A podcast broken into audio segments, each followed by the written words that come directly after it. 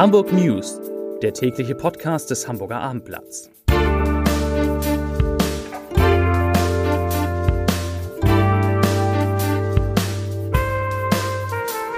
Moin, mein Name ist Lars Heider und heute geht es um die Rückkehr des Sommers in Hamburg. Weitere Themen.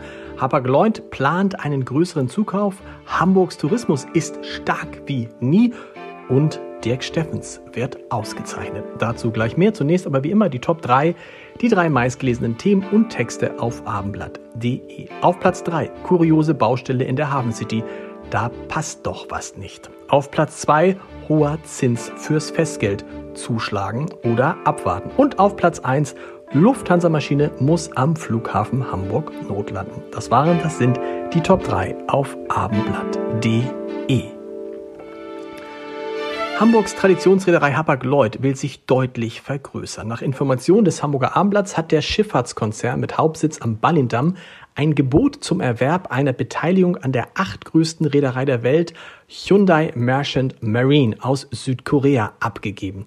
Die Hamburger planen 38,9 Prozent an dem Unternehmen zu erwerben, den koreanische Banken veräußern wollen. HMM, so ist die Abkürzung der südkoreanischen Reederei betreibt derzeit 75 große Containerschiffe mit einer Kapazität von 816.000 Standardcontainern. Und die Reederei fährt vor allem auf Pazifikrouten. Hapag-Lloyd ist traditionell im Transatlantikgeschäft stark und hat durch Zukäufe auch im Nahen Osten und im Afrikaverkehr deutlich an Gewicht gewonnen. Nach den vor allem für die Gastronomie und Hotels schweren Corona-Jahren hat der Tourismus in Hamburg die Auswirkungen der Pandemie endgültig überwunden. Und zwar wie er es überwunden hat, das kann man aus dem Zitat von Michael Otremba, dem Geschäftsführer der Hamburg Tourismus GmbH, sehen, der nämlich sagt, ich zitiere, Hamburg hat sich zu einem absoluten Sehnsuchtsort entwickelt. Wir stehen wirklich exzellent da. Zitat Ende. Im vergangenen Jahr zählte die Hansestadt in ihren Beherbergungsbetrieben, wie die Hotels so heißen, rund 7,6 Millionen Übernachtungen.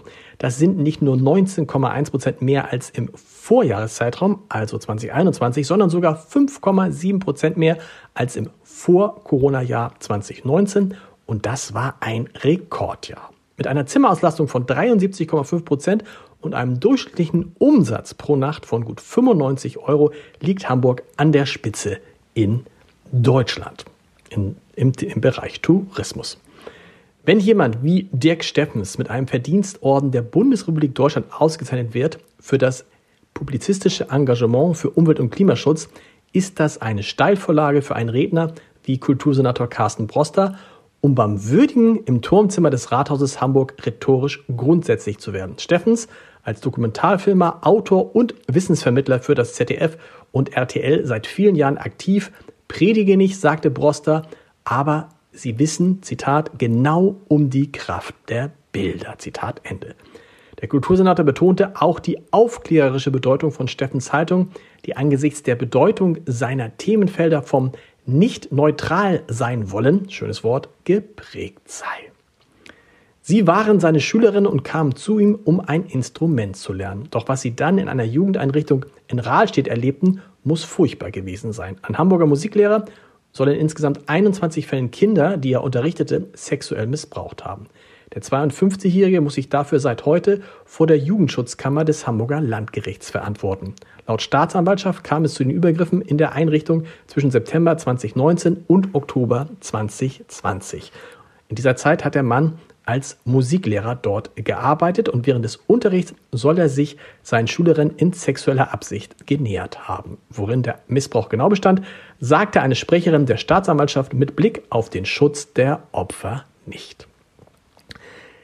Sonnenschein und angenehme Temperaturen gab es schon am Wochenende. Da konnten die Hamburgerinnen und Hamburger tatsächlich den Sommer mal wieder genießen mit bis zu 30 Grad.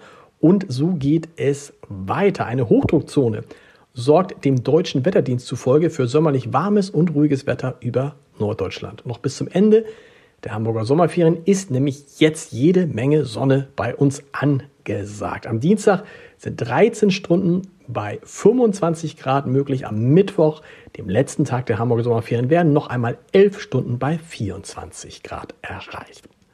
Zum Podcast-Tipp des Tages. Ist Gemüse aus vertikaler Landwirtschaft wirklich gesund? Und wie steht es mit Tofu als Fleischersatz? Und warum sind Fertiggerichte für Schwangere so schädlich? Und wie häufig ist der Stuhlgang noch normal? Oh, das sind Fragen, die die Hörerinnen und Hörer unseres Podcasts Dr. Matthias Riedel, so geht gesunde Ernährung beschäftigen. Und die Antworten, die bekommen Sie jetzt in einer neuen Folge unter www.abendblatt.de slash podcast. Hören Sie mal rein, es lohnt sich. Ich wünsche Ihnen einen schönen Feierabend. Bis morgen. Tschüss.